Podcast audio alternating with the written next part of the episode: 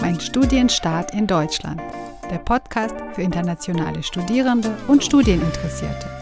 Mein Name ist Irina Völz. Hallo und herzlich willkommen.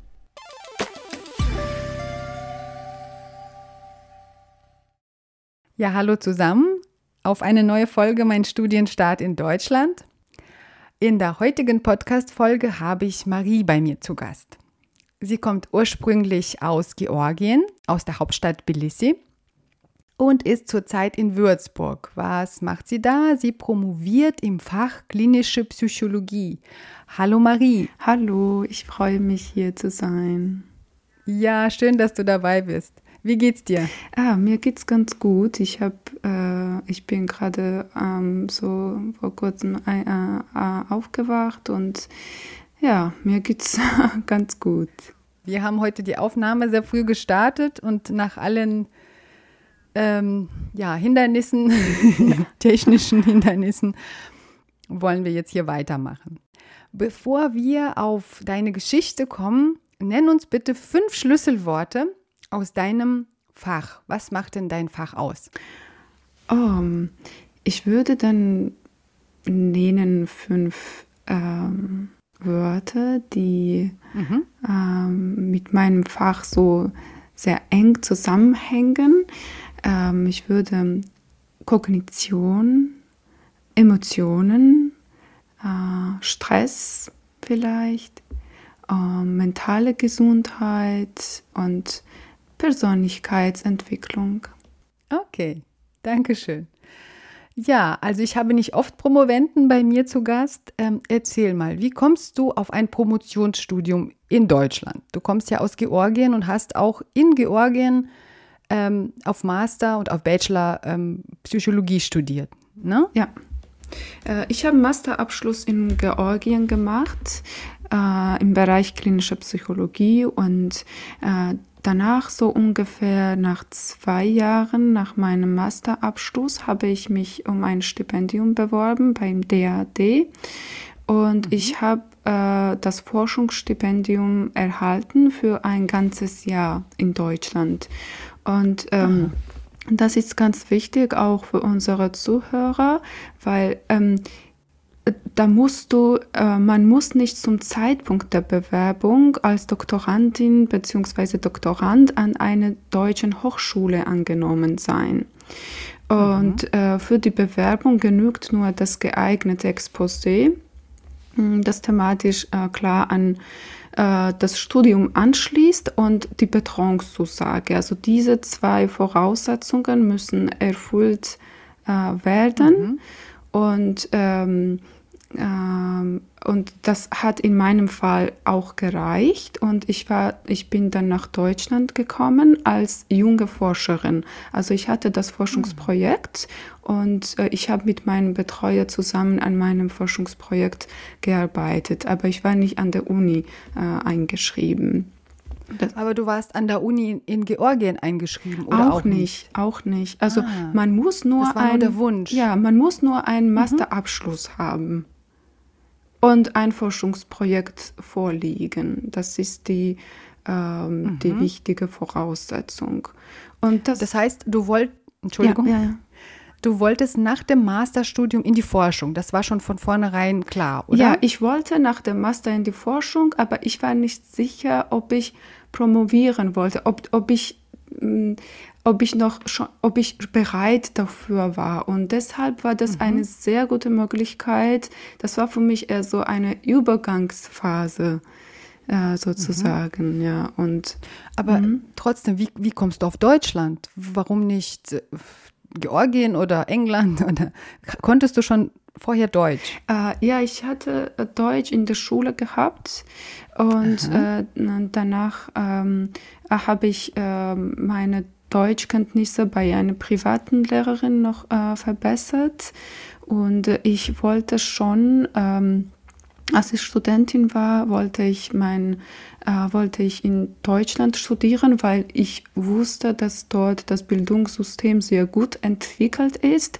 Und mhm. ähm, ich wollte nach dem Bachelorstudium oder nach dem Masterstudium äh, mich ähm, in Deutschland dann ähm, weiter weiterbilden sozusagen, mhm. ja.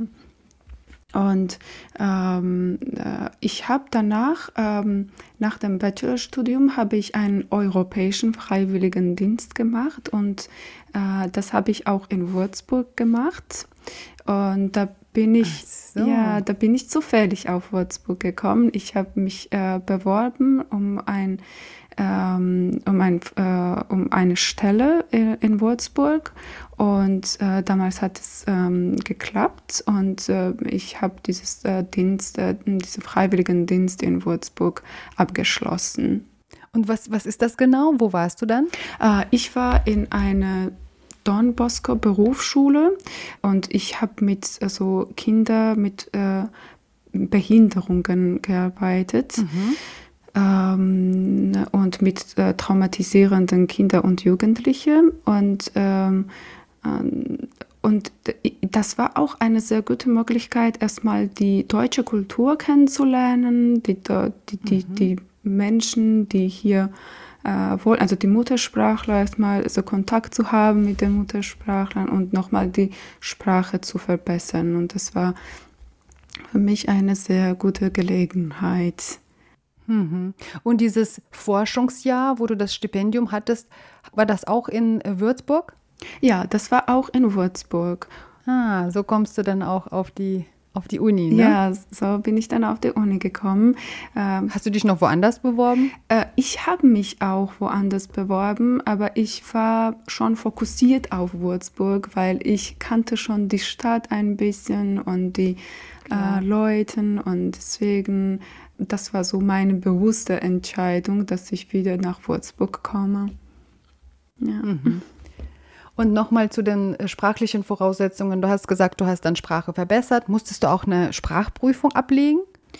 Ähm, ja, ich habe auch ähm, ein B2-Zertifikat bekommen von Goethe-Institut. Äh, das war noch in Georgien. Und jetzt mhm. für die Promotion habe ich, äh, hat dieses B2-Zertifikat schon äh, gereicht. Ah ja. ja. Gut zu wissen. Ja. Mhm. Okay. Ja, aber vielleicht nochmal zurück, auch äh, vor deinem Bachelorstudium. Wie kommst du überhaupt auf das Studienfach? Wann ist die Idee entstanden oder der Wunsch, Psychologie zu studieren? Weißt du das noch? Ah, ja, ich habe diese Erinnerung sehr klar im Kopf. Ähm, also mit der Psychologie, ich kann sagen, dass mich äh, mit der Psychologie hat mich Carl Gustav Jung und Sigmund Freud äh, vertraut gemacht. Also ich erinnere mich ganz genau daran, dass ich damals ein Buch über die Träume gelesen habe. Und in mhm. diesem Buch ähm, werden die äh, Ansichten von beiden Autoren entgegengesetzt, zusammengefasst und analysiert. Und ich fand mhm. das so faszinierend, äh, wie die Träume uns, äh, die Menschen so beeinflussen und wie viele ähm, Botschaft sie ähm, haben. Äh, also diese Erinnerung habe ich äh, so immer noch sehr klar und ich glaube, dass mhm. ich ähm, das hat mich danach äh, beeinflusst, dass ich ähm, für dass ich mich später für das Psychologiestudium äh, entschieden habe. Und ich glaube, nach, danach habe ich auch nicht mehr aufgehört, so sich mit Psychologie zu beschäftigen. Ja. ja, klar, das ist ja schon einige Jahre. Ne? Hast du auch schon gearbeitet? Ja. Im Psychologie, irgendwie Bereich, Beruf? Ja, ja, ja ich habe auch mhm. schon gearbeitet und äh, das in Georgien. Also in Georgien arbeite ich in einem therapeutischen Bereich äh, im mhm. Krisendienst. Ich arbeite äh, mit äh, Kindern und Jugendlichen, die psychische Störungen haben. Uh, und ähm, das äh, seit ähm, seit paar Jahren schon, ja.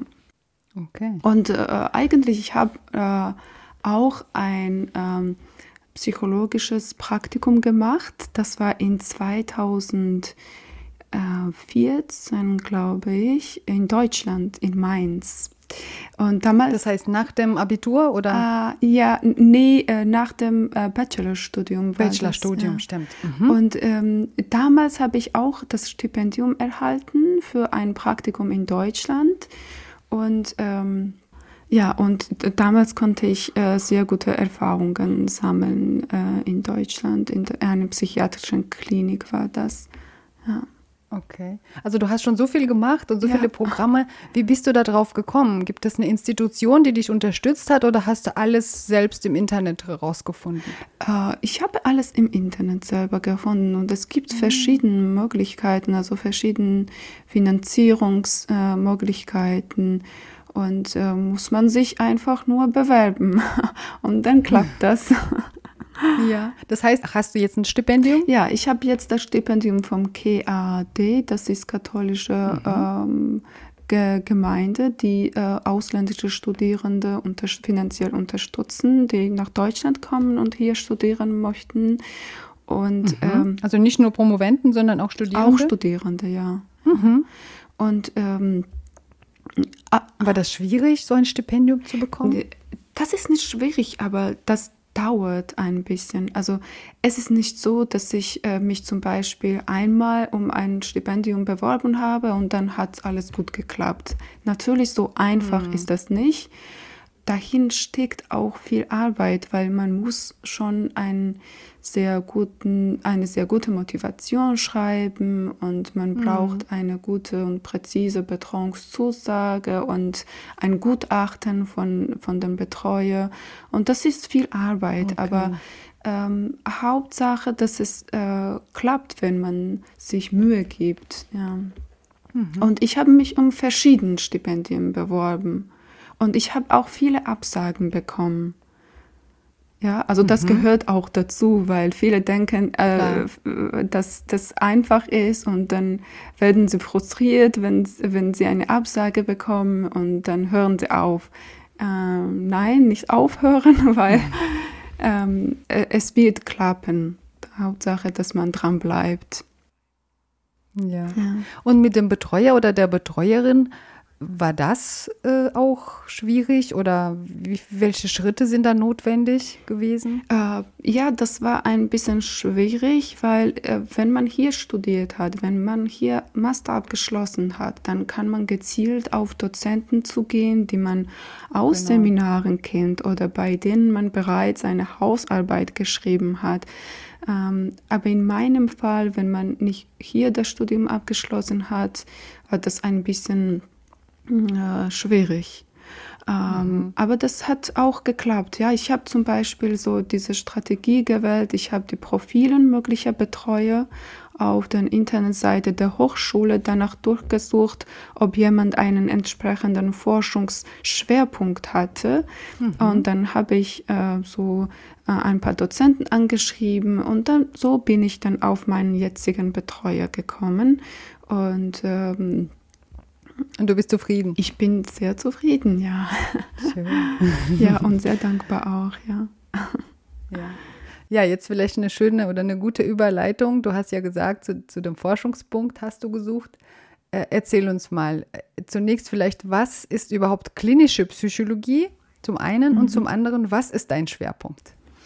Äh, also klinische Psychologie äh, umfasst ähm, die ähm, so ähm, äh, psychi psychiatrische, also psychische mh, hm, Krankheiten, also äh, mhm. unser ähm, und unser Forschungs äh, sozusagen nicht Forschungs, aber so der, der Schwerpunkt der klinischen Psychologie ist die mentale Gesundheit der Menschen mhm. und ähm, die, äh, die Behandlung der psychischen Krankheiten und beinhaltet auch manchmal diese therapeutische äh, Ansätze sozusagen. Mhm. Ja. Und, Und äh, zu welchem Thema promovierst du? Äh, ja, ich äh, promoviere. Ähm, ich äh, möchte schauen, ob da die Verbindung zwischen em Emotionen und innere Körperwahrnehmung besteht.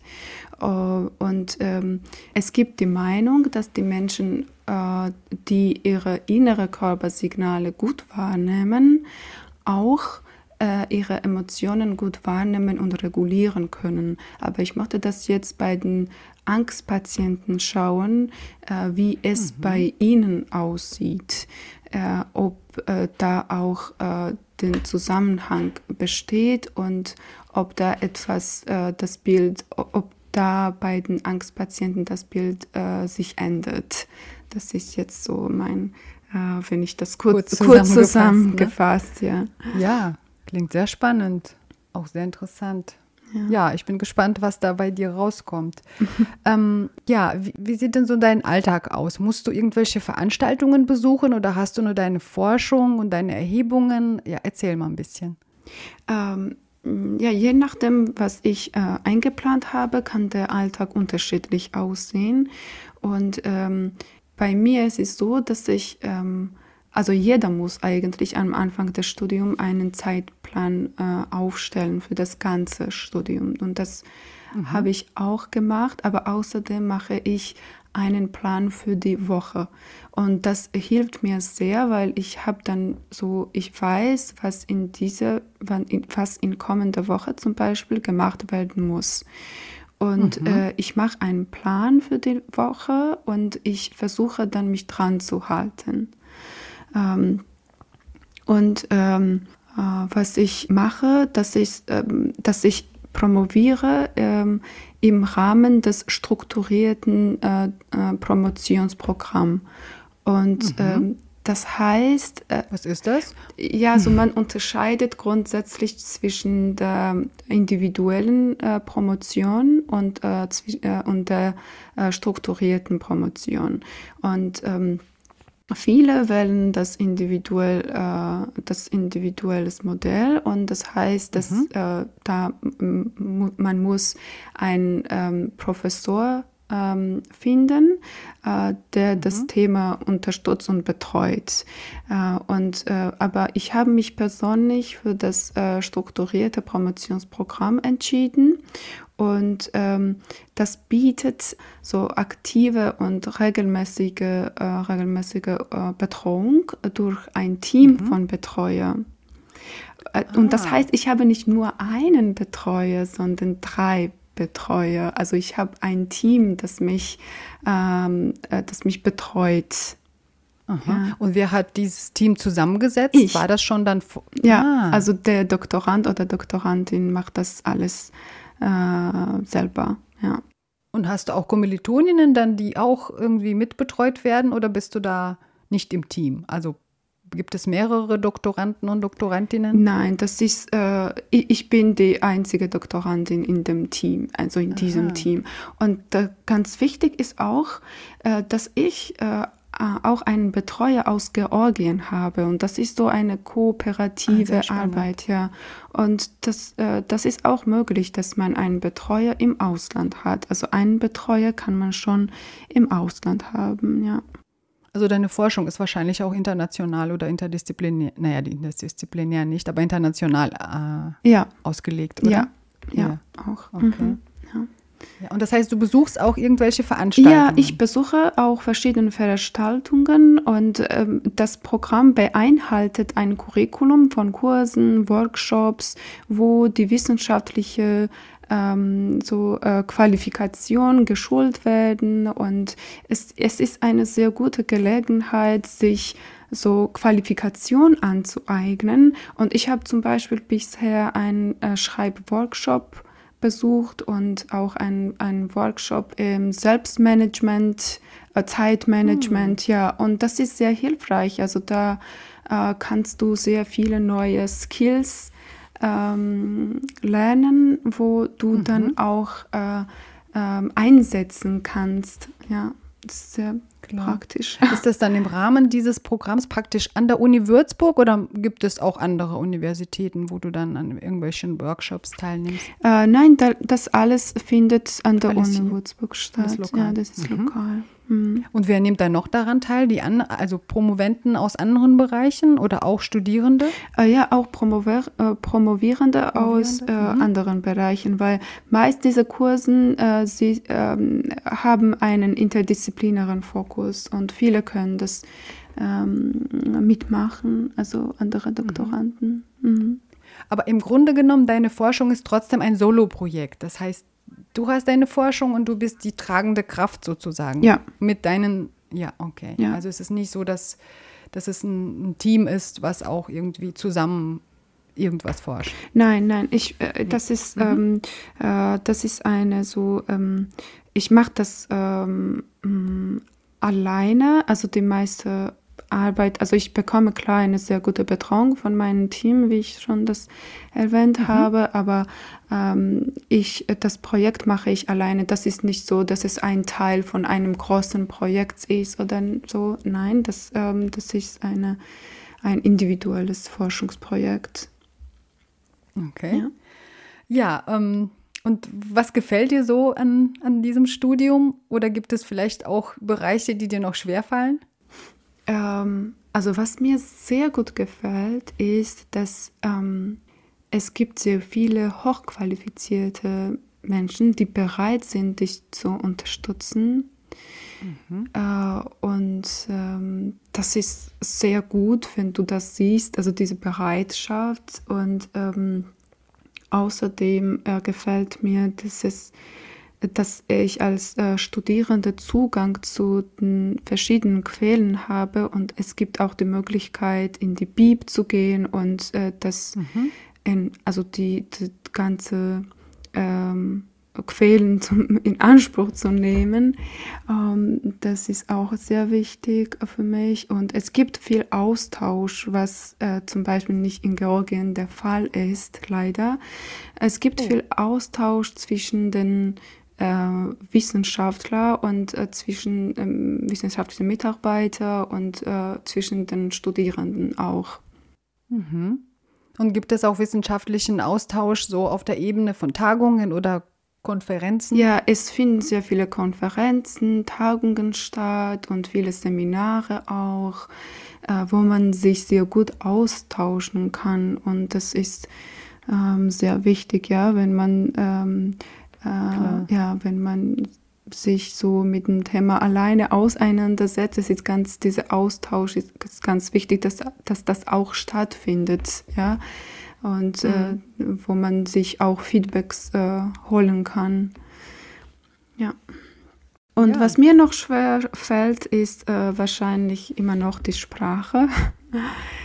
ähm, okay. Ja, weil wenn man so ähm, eng äh, mit dem Muttersprachler zusammenarbeitet, es bleibt immer noch das, ähm, das Thema so ziemlich ähm, äh, aktuell, weil mhm. ähm, äh, man muss ständig ähm, die Sprache äh, üben und du hast mhm. immer wieder das Gefühl, dass äh, du, dass, äh, dass du die Sprache nicht so ähm, dass immer noch etwas das, fehlt. Ne? Da, da, da, fehlt immer mhm. noch was, ja, genau.